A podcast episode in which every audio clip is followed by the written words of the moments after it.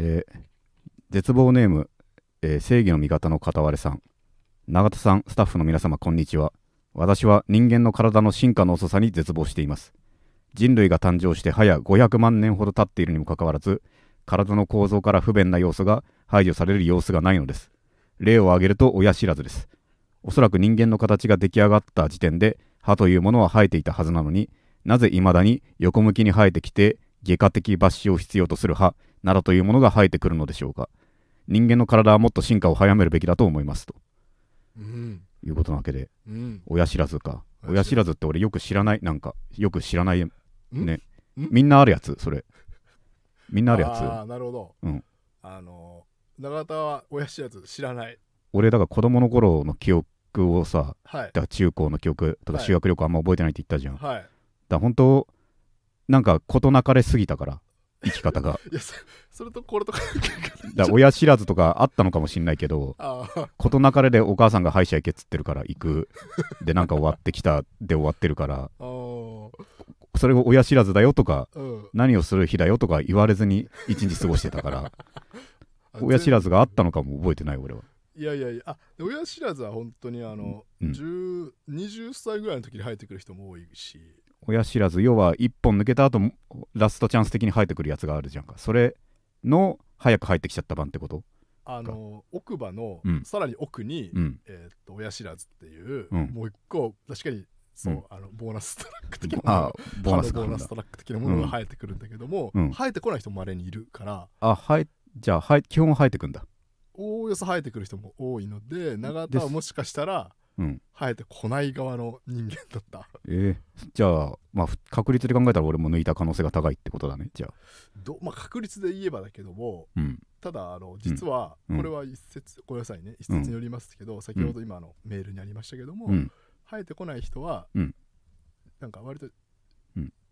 進化してる説があるそうなんだ。っていうことです。親知らずは何？その忘れられないぐらいの何か、はいやっぱ痛かったりするわけだ抜くのに。ああそうだね。あの虫歯になりやすくてなるほど。ぬ俺はあれ生えてますけどうん。生えたし健康なまま生えてるからそのままにしてんだ。普通に歯として利用してますけど。あじゃあそのパターンもあるわけね。あそのパターンもあります。でもはい。大抵は抜く、大抵は抜く。なるほど。うん。えだからなもしかしたらは今後生えてくる可能性も長々ある。ー、え。ーそれは嫌だね。今からじゃあそまあでも痛みたかが知れてるかそれでも。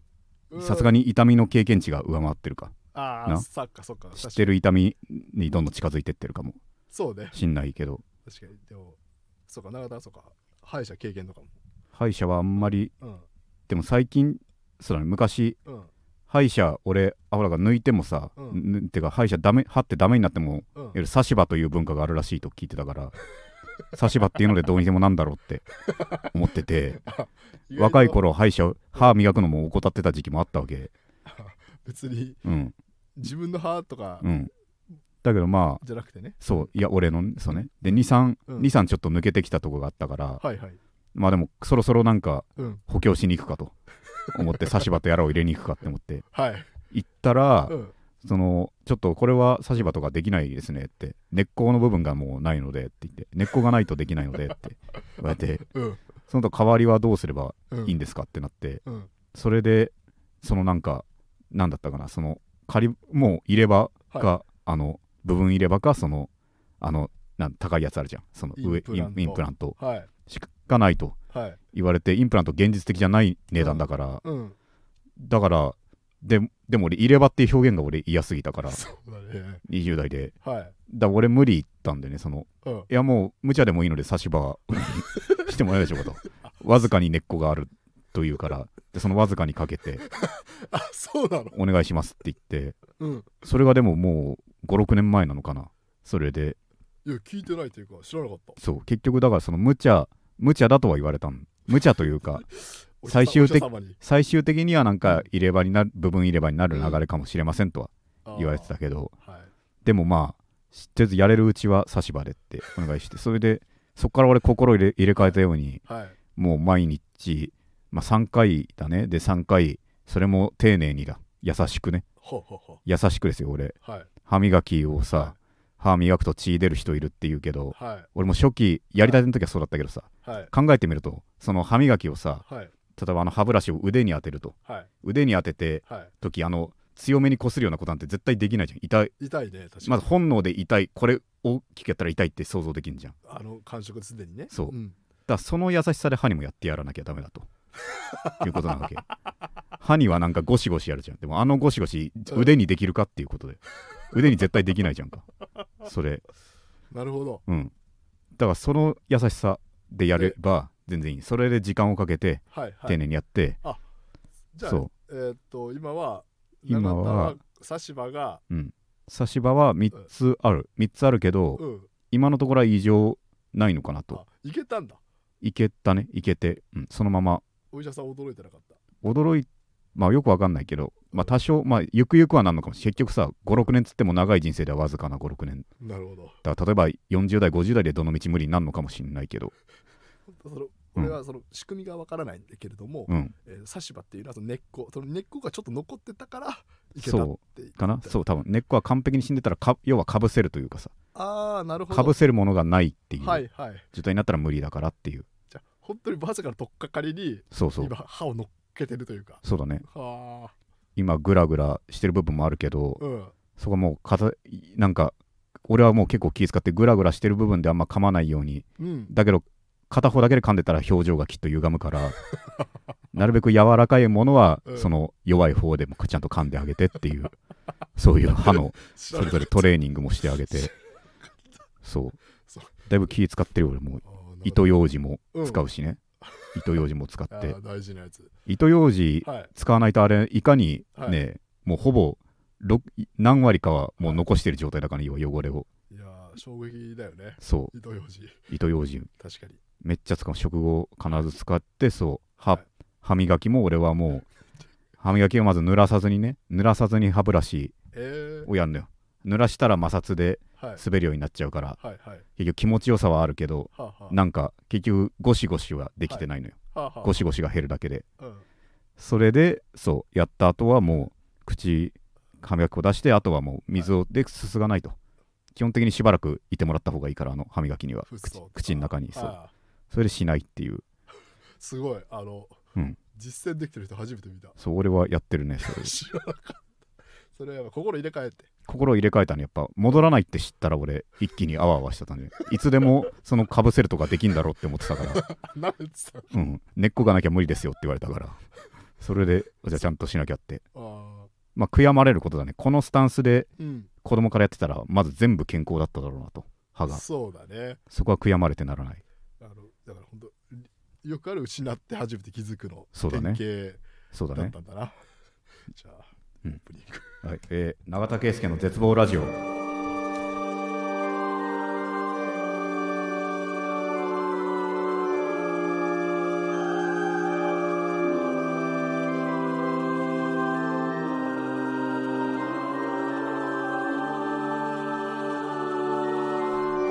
ーこの番組は永田圭介の絶望ラジオですいろんな絶望を吐き出していくのでよろしくお願いします、えーこの番組は僕自身が人生に希望を感じた時最終回を迎えます。番組の感想をハッシュタグ絶望ラジオでツイートしてください。またリスナーの皆さんからのレターも募集しております。番組を聞いての感想質問など何でも構いません。番組配信画面のレターボタンから送ってください。ラジオネームを書いてもらえると嬉しいですということで今までちょっとねはい。希望の光のコーナー。そうなんだよね。これをねやっぱうっかり忘れちゃうんだよね、なんていうか基本やるうんやるって言ったことはでもイメージはしてるからね。そのなんか一回、まあ、やるって決まったのはあれだよね。だからうん。その前はその元となった手紙はそのなんか、はい。あのお惣菜が割引される直前に買ってやるっていううんうん。正規の値段で買ってやるっていうそういうはい。なんかそれ系の何か新しいことを見つけてやるっていうね。そうだね、考えてるけどうん、今のところ模索中。今んとこ単純に同じ案同じ路線で何かなって思ったけど、はい。例えばだけどはい。そのだからアフ同じような感じだね。ほぼ同じだけど、アフターシックスディズニーランドとかさ、うん。夕方に入るうん。やつなんだけどそれの30分前ぐらいに、うん。あもう入りたいからうん。正規の値段で入りますって。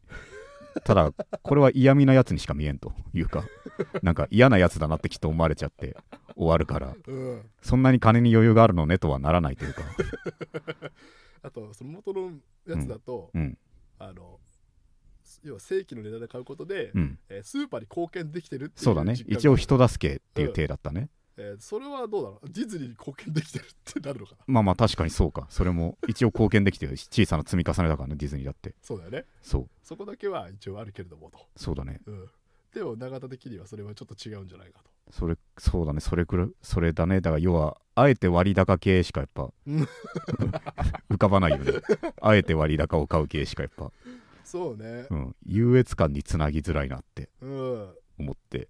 そうだね。だからあのあえて割高ってうん。えだからあれだよね。前永田がレンジしてたのは班長。うん班長のね。うん。あのなんだっけあその蕎麦屋。そう重役そうみんなが立ち食いそばで忙しく食ってる時に、はい。ゆっくりビールをはいはい、はい、飲むです、高級スーツを着てることでうん。超大そう上の役職がうん。暇だからビール飲んでる風にうん。余裕のあるすごい人物みたいに見せれるっていう。でみんな羨ましいってああいう重役は昼間からビール飲めんのかってみんなで羨ましがられるっていう そういうやつ。永田はそのそういう意味じゃあの、うん。えーっとその平日うんの午前中要は時間があの普通に働いてる方とは生活リズムが違うから、うん。ちょっとそれは応用できるんじゃなかろうかという。確かに。それがまあディズニーランドとかでもできないかなとか。ディズニーランドでもね、うん。確かに平日昼間行くしな、散歩とかもうん。行くし。うん。ディズニーランドね。うん。そう。でもディズニーランドはこの前すごいそう希望の光うん。まあいいことはあったよ。だからディズニーランドのディズニーランドううん。この前ディズニーシーにねはいはいはい俺行ってはい。はいそしたらさうん。ディズニーってまずシングルライダーっていうシステムユニバーサルの話の時散々したじゃない。はい。ユニバーサルはもうめちゃくちゃあるんだけどそれが、はいでもはい。ディズニーランド C はかなり少なくてそれが。シングルライダーっていうのははその1人だと優先してそのうん。1人用の列にな並んでその乗り物の余った一席とかに乗せてもらえるというはいはいはいはい。システムなわけで、うんそれはでもコロナになってから長らく中止になったシステムだったわけよ。よだから俺その時この前一人でディズニーシー行ってはい。その時並んだわけね。はい。で並ん普通の列に並んでそれも1時間ぐらい待つやつ、インディ・ジョーンズ。並んでで10分ぐらい列進んでるところでそのなんか俺の横をその一人で通り過ぎていく人がすごいうん。列たくさん出てきたおー。いたわけ何人か。で調べてみたらそれシングルライダーだったわけなの。要は復活していたわけなんですよいつの間にかコロナで中止になってたやつが不覚を取りましたね。そう復活していてしかもインディ・ジョーンズとか限られたアトラクションだぐらいしかないか。ら他の人気アトラクションもほぼそんなシステムないのよ、それだから俺完全にうん。見落としてたと。そうなるとなんかさすごい時間を損した気になるわけよ。俺があっという間に乗れてたものを何十分も待たなきゃいけなくなるわけ。なるほどなるほど。でもまあちょっと損したなって気持ちをずっと持ちながらはい。ねずっと並んでたわけ。でちょっとテンションは若干下がってるわけよ。うんやばそれででも乗り場の方近づいていってもう車が見えてくるわけ乗る場乗る車が、うん。そこでなんとなく残りの人数のねうん。前何人いるかとかを計算してはいはいはい。そしたらあれって俺は思ったんだけどなんでよなんでよ。そのインディ・ジョーンズの車車に乗る乗り物がジープになってるわけなのよ。うん。でまあああいう揺れの激しいアトラクションっていうのはその掴むバーがあるわけじゃん。ジェットコースター黒いバーがうん。あるわけで他のてかほとんどの乗り場はその普通にアトラクション的なね黒いバーがあってそこを掴むようになってんだけどはいはいはい。それがジープというのの面白みが1個あってその運転席その一番前の列の一番左側は運転席になってるからはい。掴むところがハンドルになってるのよそこだけ。だそこだけハンドルを掴んでその乗ってくださいっていう。はいはい。楽しいじゃん。気持ちが乗っかるやつ。ね。要は特等席だね完璧に。完全にそうだね。一番前だしそこで。それはその一番左にあるからうん。その詰めていってそのシングルライダーはその詰めていって余った一席に乗せてもらうからうんその必ず右が右端確定なわけよ。なるほど。シングルつまりシングルライダーでいる限りうん。絶対に乗れない席なわけねなるほど。そこは。そこはそうか。そう。シングルライダーといえどそっちでそうそうそう。そこは絶対いけないわけよ。うん。だから俺がシングルライダーじゃなく得する方法っていうのはもうシングルライダーでは絶対乗れないあの特等席一番左前そこに座るしかねえって思って。はいはいはいはい。でいろいろ逆算して見ていってうん。それで並んでいったらもう要はバッチリそこ乗れたわけよその一番左前。16分の1マジか。16席し 4×416 席の16分の1を俺はそのとこで一発で俺引き当てて積もったんだ。だそれが俺マジでねやばいね。嬉しかったわけ。嬉しかったし。嬉しかったしそう。乗った甲斐が生まれたっていう後から16分の1でって。そうなるとすごい気持ちがいいじゃんこれし他のシングルライダーから見ればさそう。まさに班長というかさ。そう班長だ。あそうだね。班長だねまさしく、あいつらが乗れないところをさ。そう。あの同じシングルライダーなのにそう。あいつはわだからあえてそう。二人の方に行って。思ったはず俺だってみんなの列の中で一人だけ一人って言ってるやついて、うん。この間抜けがあってみんなに 他のシングルライダーから思われてた。こいつはし物を知らんやつだって。一瞬思われたこいつは食いい物にされるやつだって 思われて。そしたらスッとあそこに俺がその時のあそう。の他のシングルライダーたちの。俺らは絶対乗れないところだって言って そうだね。それでいろいろ終わってね。そうそだねそう。うそう確かに言ってもよかったね。荒い運転で悪かったなって。あいつらに言ってやってもよかったな。俺のせいで悪かったなっって。俺がハンドル握ってるからっつって。これは悔しがるよ。そう。確かにそれは超気持ちよかった。ああじゃあやってるってことでいいかな？やってたんだよ。これは、だからうん、希望の光をうん。図らずもそうだね。リスナーさんからのうん。あれを実行できてたそいうそれは俺超気持ちよかったもん。だって俺。マジで永田圭介の絶望ラジオ。永田圭介の絶望ラジオ。永田圭介の絶望ラジオ。じゃあちょっとそのままうん。ちょっと希望の光希望の光呼んでいきましょう、うん。はい。説明はもうしたっけ？希望の光。ああ言ってないか。改めて。えー希望の光、はい。えーこのコーナーは、えー僕が生きる希望を感じる方法を教えてもらうコーナーですと、はいい、うことでそうですね。いろいろはい。溜まってるわけだねじゃあ。そうですね。何読んでいこうか。これね、はいうんはい。えー絶望ネーム返答パンダさん。はい。平日の夜にトイザラスを訪れてみてはいかがでしょうか。その時間帯のトイザラスでは仕事終わりのサラリーマンがおもちゃを選んでいる様子が見られます。おそらく我が子の誕生日プレゼントか何かを探しているのだと思います。僕はその様子を見て自分が子供だった時父親もこういうことをしてくれたのかなと想像し大人が子供に向ける純粋な優しさに胸を打たれました。うん。いいいいけどどう思う？俺ちょっとはい。返答パナさんがイメージしてることとは違うかもしれんけど、はい。昨日後輩とねはい。後輩が車を運転するのがすごい好きな後輩がいて、うんそのとにかく運転をしたいはい。で一日中どっか車借りてどっかいろいろ行きたいんですけどはいはいはい。直さんもどうですかと。はい。俺もそのサービスエリアが好きって言ったじゃん。はだじゃあサービスエリア全部止まってくれって。言って。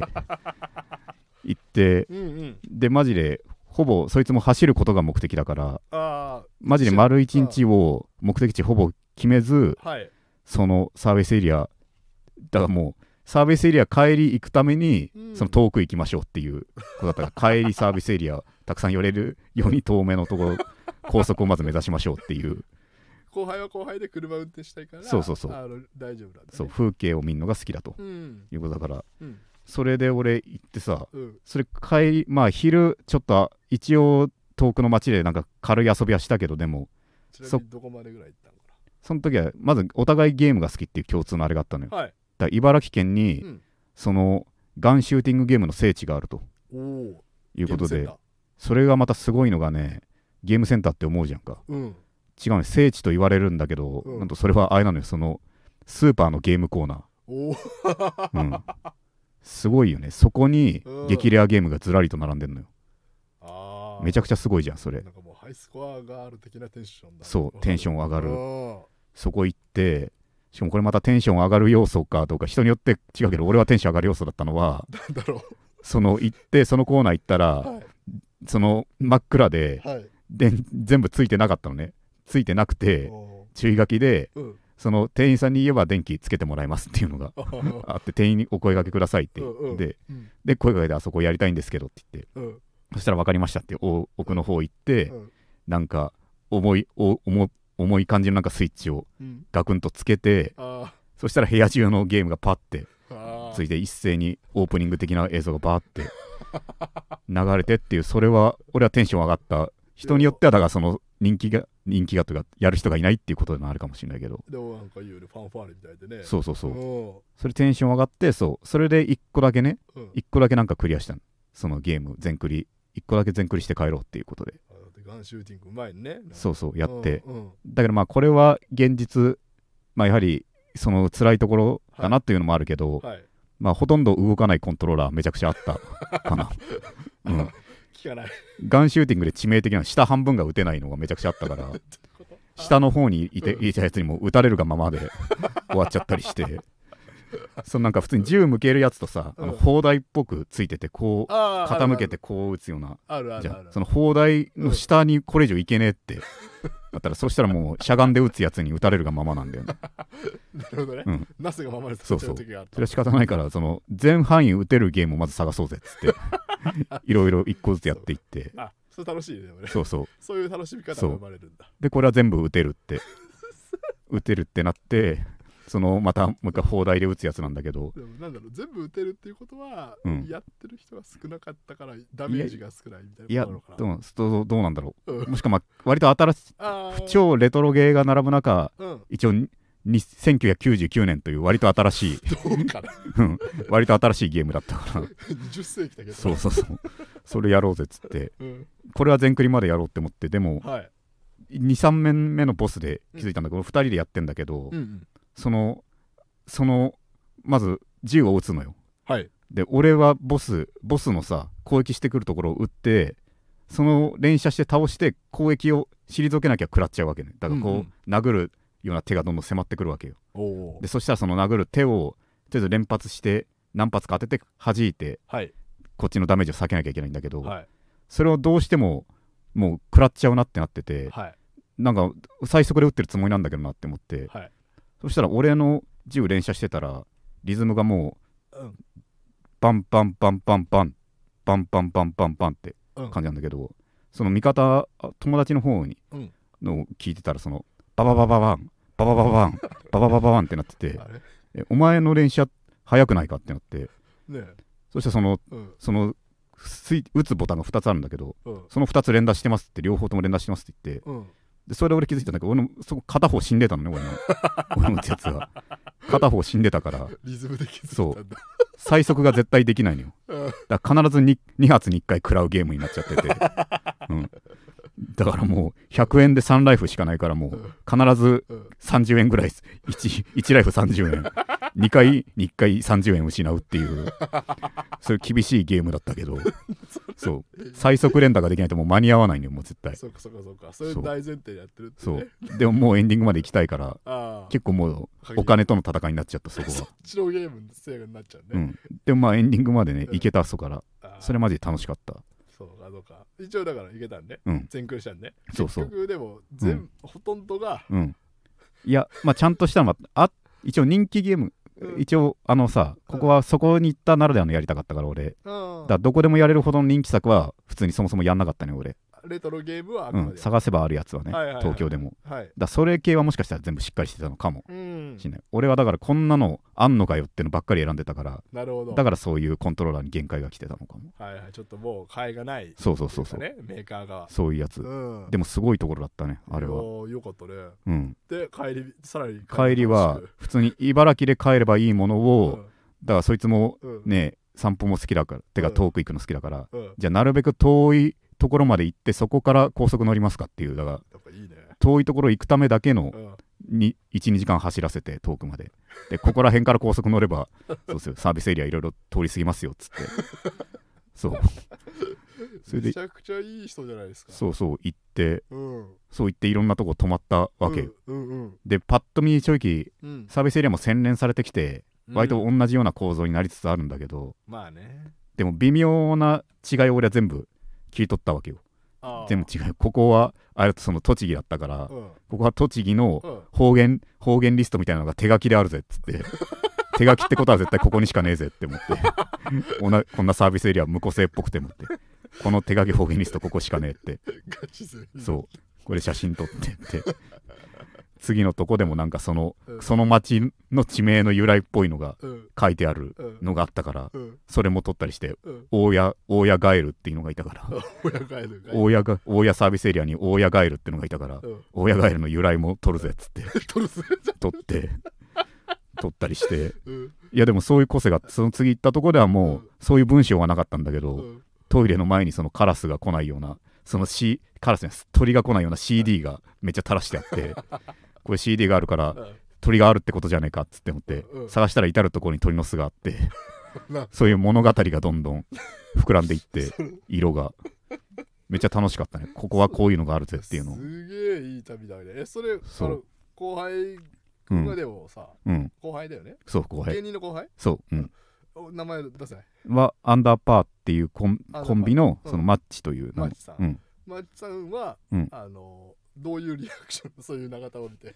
いやでもついてきてくれてる。いろいろ乗っかってくれてたんだいぶノリがいいやつだったから。ああーよかったよかった。そもそも俺がそういう性質なの知った上で誘ってくれたから。ありがたいね。そううん。だ一緒にだね。うん。だから気使ってうん。俺が撮ってる間とかも気使って話しかけてこなかったりとか。したりとか、そうかそうかそうか、うん、だけど途中からはもう俺おなんかもう後ろついてきていいぞって俺も言って。どういうことやなんか気使って端っこなんあかあ適当に食えるとことかで座ってたりしてたから、俺いたくさん撮りたいからあ一緒についてきていいぞっつって。弟子じゃね後ろついてこさせて。彼はサービスエリア好きじゃないんでしょ。いやいやでもまあそういうのがそもそも好きっぽいね。車関連が好きっぽい。なるほどね。車が好きならばそうそう。サービスエリアも、まあ、それ楽しくて、はい。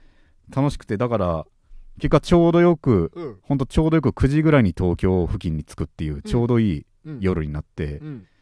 でまずまずこれもまた良いいいポイントなんだけど最後うんはだからちょっと都会寄りだから華やかなサービスエリアに行ったわけなのね、はいはい。だけどきそのまあ曜日的にあんま人がいないというかまあ日曜とかだったからはい。そのあれなんだよなんだその要はさ日曜って次の日は平日だからはい。その後帰りの人もさはい大体夕方ぐらいに帰るようになるわけ。そうだね。だから9時ぐらいに帰りのスーパー違うそのサービスエリアにいる人ってほぼいないわけよ。だから、うん。もうすごい静かだったわけね。だサービスエリアが静かでもう店を畳みつつある雰囲気が、うん。まずめっちゃそこで夜ご飯食おうってなってサービスエリアはうん。まず基本24時間。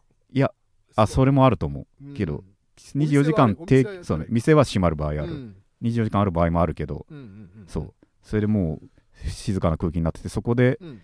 だめっちゃ広いところに何百人座れるようなところにうん。23人がポツポツいる感じがまずいいわけよ。でで俺飯食ってる時にでもうすぐ食べ終わってもうもう眠いというかもうすぐ東京だなっていう感じでいる時に、その隣のテーブルでその親子連れかなまあ50代後半かうん。50代真ん50代成り立てぐらいの両親と、まあおそらく10代後半ぐらいの少年。うんうん。まあ大人になりつつある少年がなんかご飯食べててなんかなんかちょっと疲れつつぼんやりつつ旅を振り返ってるような話もしてて、うん。それがでも俺は俺はなんかなんか悲しい気持ち悲しいというかさ終わり終わりというかさ。ああそっか。このだってなんかこの旅が終わりの疲れ具合なんだけどうんそれがでもなんていうかあとはエピローグというかエピローグでどんどん人生が終わっていくような例えばもういずれは両親もいなくなりうんうん。これが楽しかった思い出として彼の脳の中であこのサービビスエリアで両親と話したなーになるわけでっていう そういうとこをさ俺考えちゃったから。スタッフロールを勝手に流す悲いしい気持ちになんかなっちゃったの。よなんかうまく言えないけど。確かに。でも永田がサービスエリア好きだろって基本的にはそう。おえーっとオープニング？プロローグだからだみたいなとこあるよね。でで終わりそうな時うん。がやっぱちょっと悲しい気持ちにね。うん。それなんか俺すごい悲しかった。だからさなんというかうん。逆に温かさがさはい。ある部分。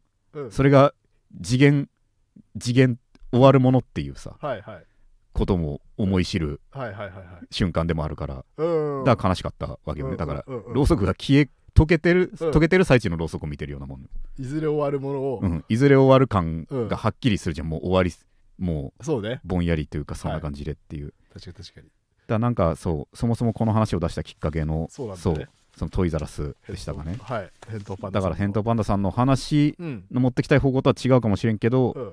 そのだから子供に何か買ってあげるみたいなうんこの温かさが俺はちょっとだから、うん。俺としてはなんか暗い気持ちにもそれはそれは俺がうん。この前行った時確信したわけよ。はいはいはい。あら俺こういうの暗い気持ちになるタイプだって。改めて確認して。その本和やかな家族が眠たそうにでも楽しそうにご飯を食う様がなんか暗い気持ちになる側だって俺思ったから。暗いというか寂しさだね。先回りして。そうなんか悲しさを悲しさ連想するあ方になってるからーうんそうだね。多分その子供におもちゃ買ってあげるもなんかうん。次元のものじゃんか子供。そうだね。っていう。はい。それは俺漏れなくうん。寂しくなっちゃうねやっぱ。必ず終わるものであるっていうそう。のが分かりきってるそうそうそう。方は悲しくなっちゃう。そうだね。うん。でも夜トイザラス行くのは趣味いいかもね。楽しいかも。でそもそも、うん。これだから、えー、返答パンダさんはまあ、うん。純粋なうん優しさを見るのいいですよっていうお話でしたけど、そうだね。そもそもトイザラスってワクワクする場所なんじゃないかまあ確かにトイザラスはねうん。楽しいよねあれ。どいつ行っても、そうだね。うん、でもなかなかないよね近くに。ああまあ、まあそれゆえにねそのだから特別でかいとこが残り続けてるのか。そうだね。トイザラスね。トイザラス。まあどこ行く？まず 中田ってでもおもちゃ買ってもらってた？いや買ってもらってない。え？いや俺は必要として欲してなかったからかな。おもちゃが。そっか。ピタゴラスだけねあああのーうん。三定規がつながるよななんていうんか。なか磁石がつながる。ピタゴラスだよね。ピタゴラスだけかな。チーク玩具。そう。ピタゴラス。他はなんかさうん。その別に賢ぶるわけじゃないけどでも、はい。CM とかでさはい。あの CG も交えて大げさに言ってるのとかがさ、うん。現実その落差がありそうだなって気持ちがなんかあったから。なるほど。そう絶対ビーム出ねえだろうと。そうそうそういうのとか、それがあったからなんか勝手に低く見すぎてたね、俺の中で。だからどうせ現実こうなんだろうっていうのがすごい低く見てたから。あんまおもちゃはそっか。そう分かってるからもう買わなくていいよう。あと遊ばなくなったものが部屋にあるのすごい嫌だったから。あー。そうなるだろうなっていう気持ちでさっきのその次元だ。そうそうそう。そうなんだよね。それはもうだ永田からしたらでもトイザラス自体は好きだから行きたいかもね。確かに夜のトイザラス閉店間際のトイザラス。行こうかな行きたい。うん。ちょっと、うん。でもこれこういいですねヘントマラスありがとうございます、ありがとうございます。えー絶望ネーム、信号待ちさん。ウィキペディアで自分の誕生日を調べると、同じくその日生まれの有名人が載っています。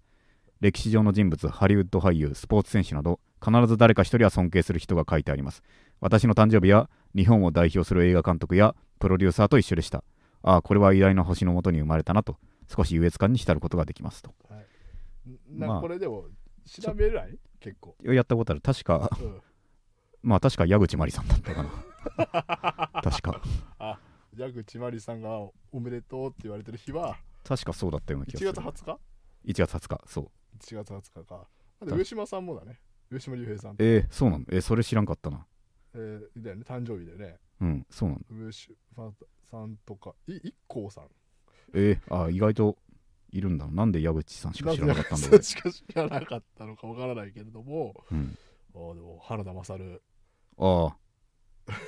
原原田ます。原田勝さんああ、すごいじゃんか。うん花田勝さんね原。田勝さんあとあの般若の川島さん、うんね花田勝さんね。あ本当だ。永田圭介お笑い芸人。出てきました。出てきた？出てきましたよ。本当だ。花田勝さんか。ちょ、はいよ余談だけど、はい。子供の頃、子供の頃さ、はい。俺が子供の頃、花田勝さんと貴乃花はいさんが喧嘩してたはい。不仲報道みたいのがあってさ、おお兄弟なんだろって俺まず聞いてて、はいはいはい。兄弟が仲悪いでニュースになるのかって思いながら子供の頃うん。純粋な気持ちで見ててうんうん。その時にやっぱその超子供ですよ。その時でも貴乃花さんがはい。お兄ちゃんである花田勝さんのことをかたくなにはい。花田勝氏。今更しい勝氏はって言ってたのが、これはすうんごいよね、ああこういう人ってやっぱいるだからすごい人いるなって俺は子供の頃に 個性的な人っていうのを俺初めて見たっていうかそのこだなんていうかその自分のなんかうん。めん。どくさい部分っていうのもうん。人大事な部分にしてる人っていうのを俺は初めて見たというかめあー。めんどくささを隠さない人間を。こだわりを。勝るしって言ってるのこれ絶対めん。どくさいひ人だよって俺その時思って幼少期。あおかしすぎる。勝るしってーうん。死をつけてるのが意地なのがうん。バレバレすぎるっていう。死をかたくなに外さないのがって。うん。それがすげえ大人を見たって初めて思った。大人なのに個性的だってそうなんかそこの意地誰子供にでも見破れる意地をそのままかたくなに持ってんのがすごい人だって思ったね。確かに。でも、うん。当時ねうん。兄弟喧嘩って永田ね、うん。お兄ちゃん。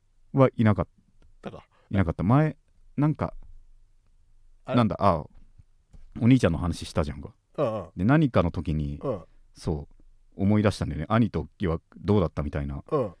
でたまたま何か兄に対して振り返る出来事が俺の中あってうん。唯一うん。感性があった瞬間そういえばあったなって思ったのはうん何かの流れでうん。てか俺まずあれなんそのそう何かの流れではい。別に深い意味はなく俺と母親だけがなんか予定数日空く日があってはいはいはい。なんかそんな遠いとこじゃない近くちょっと旅旅行というかうん。ホテル的なとこでも温泉的なとこでもどう行くみたいな風になったわけよ。何歳頃まあでもでも10代後半ぐらいかな。でまあ普通に行って俺と母親だけなんか予定行くってなってその時に兄がうん。行ってきたんだけど、うん。その圭介さって頼みたいことはあるんだけどさ行った時にって言って、まあはい。まあ家族ですでに行ったことあるホテルだったはいはい。わけね、ある時にさあの圭介あのテレビさあそこのホテルのテレビにさってうん。あの館内案内のチャンネルってあるじゃんって。は そのひたすら館内の絵うん。やつやってるって。うんうん。あれカメラで撮ってきてくんないっていう。あれ落ち着くからって見てたらって。いいじゃん言っててそこで俺初めてあ俺と同じ好みだ。そこそこはって。そこだけ同じだったの。俺もあれ落ち着くからって思ったから。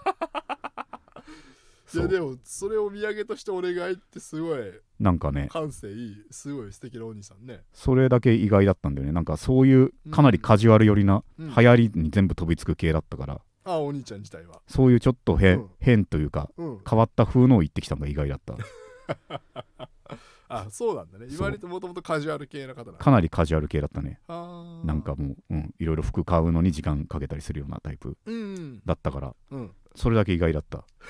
覚えてる。あーじゃあちょっとねうん。なんか 意外とサービスエリアの話とか合うかもしんない。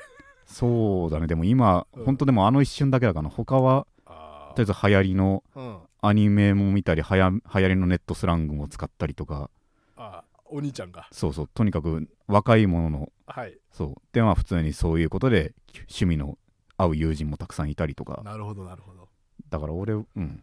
そそれだこだけ。そこだけだったね。意外だったんだよな。いやー取ってあげた、そうそう。それは撮った。俺が好きだからだいぶこだわって撮ったんだ うんということ？ああのカメラで撮また撮るからそうそうカメラで。ブレも少ないようにきっちり。そうねさすがに DVD 売ってないもんね。そうそう売ってないから。うん。館内放送は確かに落ち着くよ館内放送ってあんまりイメージないかもしんないけど。俺この前うん。てか竜が如くをやるんだけどゲーム。はい。竜が如くリアルな街を再現しててうん。竜が如く勝手に建物の中とか入れんのよ。うんうん。建物入ってうん。なんか旅行代理店みたいなとこやってうんうん。ですごい細かく作られてるからさはい。旅行代理店の何々の島を紹介しますみたいな映像もはい。その流れてんのよ。うん。それを俺主人公の主観画面にしてうん。もう何分もずっと見てたりはいしてたから やっぱその作中の中でもそういうさなんか緩やか紹介 VTR みたいなのをさずっと見ちゃう。龍が如くじゃなくていいじゃん竜が如くじゃなくていいんだけど。でも作られてんのが面白かったからその牧場物語とかでいいじゃんでもハードル激低なんだろうな。特にそういう紹介映像の言ってしまえばパロディじゃんゲームだから。だそうだね。からその緩いもののさらにゆるパロディだからああゆるさの極みかもって俺思ってそういう、確かに。意外とうん、作れないか、そおう。うそれずっとぼんやり見てたなずっと、龍が如くうん。の、世界観だからこそ映えるみたいなところ。ああそれもあるかもしんない。あー確かにな。永田の散歩動画とかもさそうだね。ある種2回似てるゆるさの極みを俺は目指してるからねやっぱあれは。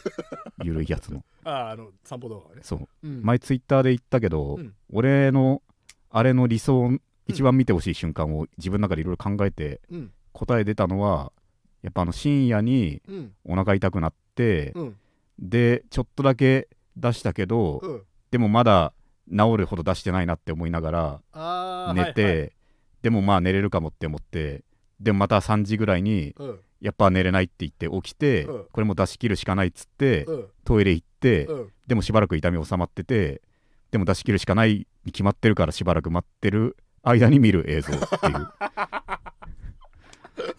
それが俺の理想だなってあの散歩動画は。素晴らしいね。その通りだね。そそれを目指したいんだよ俺。してその瞬間うん。あるもんね、確かに。そう。それその時ああいう緩い感じので緩すぎちょっと言葉もありつつのが寄り添ってくれるわあのそう動画確かに。そうそれを目指してるからマジで。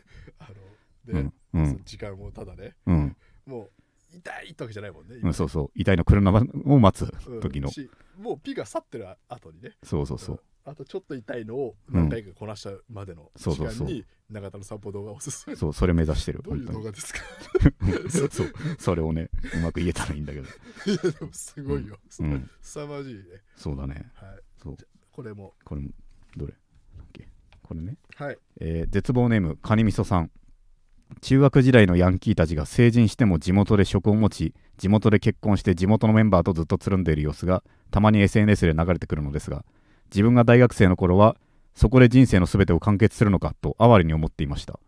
しかし社会人となり数年が経つとそんなヤンキーたちが毎週のように仲のいいメンバーで集まり楽しそうにしている姿がほんの少しだけ羨ましく感じるようにもなり彼らを勝手に不憫扱いしていた自分の強量さを恥じる気持ちが生まれました。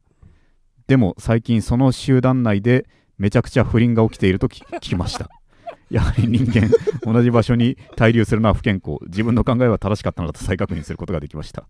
SNS に映らない部分に真実がある。そう知るだけで世界の解像度が一段階上がると思いますって。なんで聞きまし SNS に映ってない部分をの不倫話を聞きどうにかして。あ自分たちのそうか知り合いのってことか。そうそうそうそうそうなるほどね。そそうか。う確かにね、あの確かにこれは難しいところだな。難しいところだけどまあ。でも逆転があったわけだそういう。ねめちゃくちゃ不倫が起きてる。めちゃくちゃ不倫起きてんな。すごいなそのメンバー内で。うん、うん確かに滞留してんだ飽きそう性的に飽きちゃうわけだねきっとパートナーに。本来。だからおのおの。うん、そんな風になっちゃうというか。そうかもしれないし。うん。なんかねあのうん。いわ要はヤンキーたちがうん。ずっと楽しそうってうんいうのは、うん。確かにず結構ねそうだね。あのあるよね。問題としてあるけれどもうん。一石を投じてくれました、確かにね。でも不倫でしょ？でもうん、でも難しいのはこの人たちにとって別に不倫バレるがバッドエンドじゃないかもしれんっていうあこういうメンバーたちにとって。そんなこともあったようなぐらいにしちゃうのかもしれない。だから難しいそうだね。あの1年後には笑っちゃ笑って済ませられるそうかもしれない超仲悪くなったら確かに面白いけどね。うん。確かに。それを祈ってるのかな？そうだね。地元で職に就き地元で、うん。俺は東京生まれ東京育ちだからこの感覚はないんで。状況って概念がないから俺は。そうかそうかそうか。うん。だけどね。ヤンキーは今いたもんね。まあヤンキーでも結局可愛いもんだったわけでいろんなはい。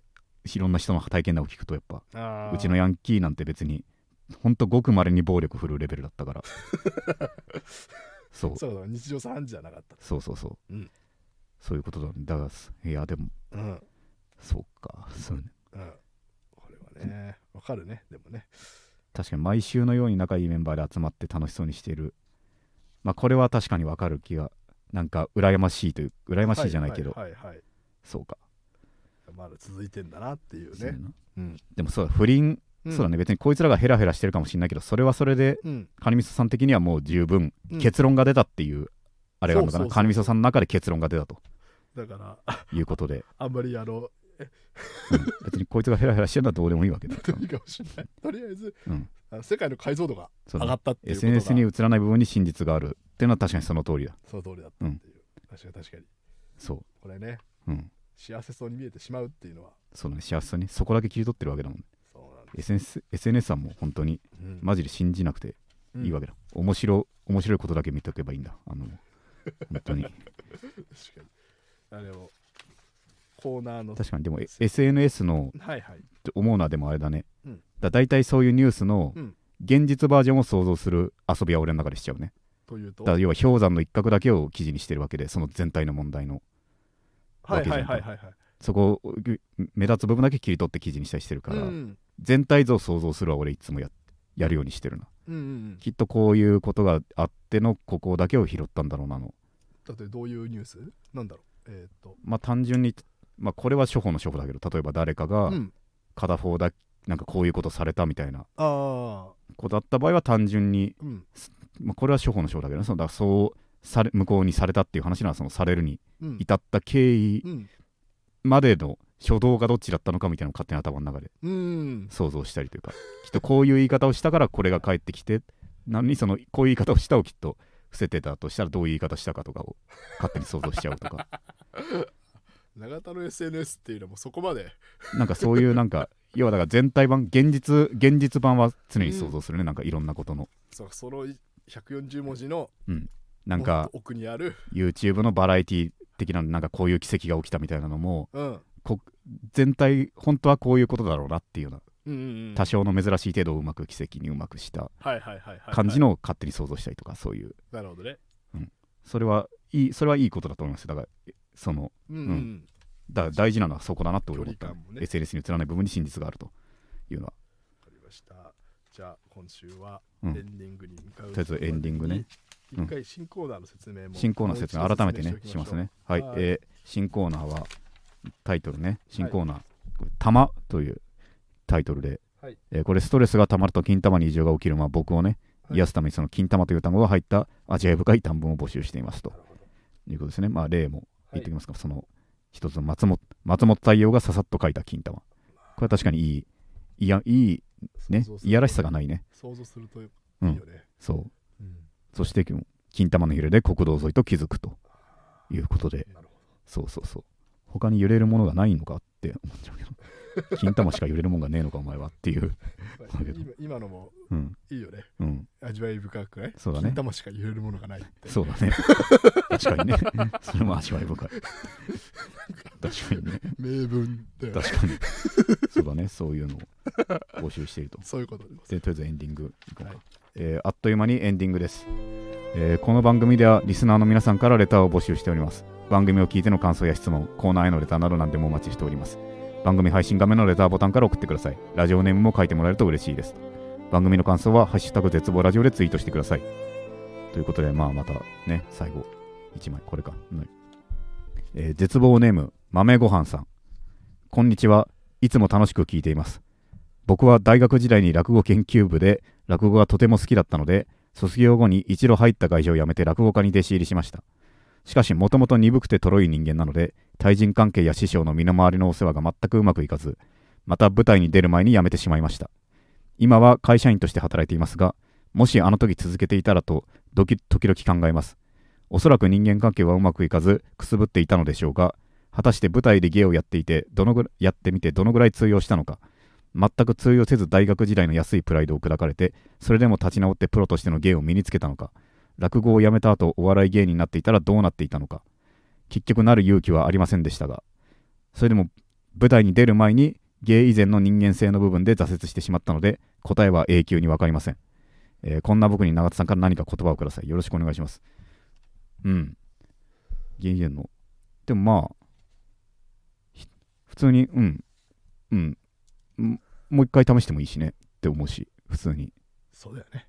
ていうのが普通に思う。そうだよねかな。うん。まあ当然当然責任はね。うん。責任は当然持たんけど。もしね言葉を。もう一回戻るでもいいんじゃないかなって。お 思うし。うん。だまあいやそうじゃない？普通に。それそうシンプルに思った。ね。まああんまその知知ってる人にはそうすごい冷めた目で見られるのは仕方ないな。うん。俺の周りにもなんか戻ってやめて戻ってやめての。いらっしゃる。いたうん。いるね。でも結構戻る理由戻らない理由もなんかほぼもう人に言われてみたいなのどっちもやめたのも、戻ったのもさらにやめたのも人に言われてみたいな人だった。からそれはそれはちょっとって俺はうんうんまあいちいち言わないけどそいつのまあ本人がいる時はまあ頑張れよみたいに結局言っちゃうけどうん。なんかでまあ理由が理由がすごいうん。まっとうじゃんか。うん。うん。わかるよね。うん。試してみて普通に結局俺根性論も多少大事だけどイコール全てとは思わないからこんなそのだからもう行ったり来たりしてるやつは絶対ダメだなんて俺は思わないから、普通にさ普通に、うん、普通にはまって全然あるんじゃない。普通にはまってうまくいっちゃうみたいな。ただ師匠の身の回りの世話はさでも俺だって俺だって自分に合うっぽいっていう最低限のプロファイリングはして人力車を選んだからね。はいはいはいさすがに上位関係厳しすぎるとこは俺絶対嫌になってやめちゃうって分かったからそこのチョイスぐらいはさすがにすべきかもしれない。あとね、あの、舞台に、一度もこの方はまだ出てらっしゃらなかったプロの舞台台には出ずに、うん。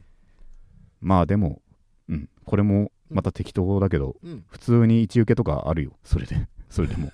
なんか普通に他のプロたちなんとなくやってるだけだったから。は。一受け簡単にできちゃったみたいな。あ全然あるから。ね。それもうん。試してみればいいんじゃないかなって。うん。だからうんだ人力車みたいなとこね。人力車来られたら そのなんて言っていいか重すぎるからあれだけど。上位関係厳しくないところ。人力車は激ゆるあだね、そのだからこの前も1年生が1年目が来てはい。他の吉本の人とかみんなうん。そのご挨拶よろしいでしょうかっつって、うんうん。何年目何々の何々と言いますよろしくお願いしますってはい。感想言ってくる、はい。この前人力車の1年目もはい。来て、はい。すいませんご挨拶よろしいでしょうかって来て、うんそしたらもうすぐみんないやそういうのしなくていいとこだからうちはいいんだよって。ご挨拶よろしいですかとかいいんだよ別にっていう。他事務所の人にだけやれって言って。俺ら別にいいからっていう。そういうふうに終わったから。そういうとこを選んだ方がいいね。だから戻ってくるにしても豆ごはんさん。ちょっと切っちゃう。うん。それするとちょっと人力車切ってしまうかもしれまあまあ確かに。ない。まあまあ。でも結局他事務所にはそれやらなきゃって一応言ってよ。他事務所ににはそれ俺らにはいいよって別にっていう感じですね。はいそんな感じで、はいというわけで最後まで聞いていただきありがとうございました。来週も絶望しましょう。さようなら。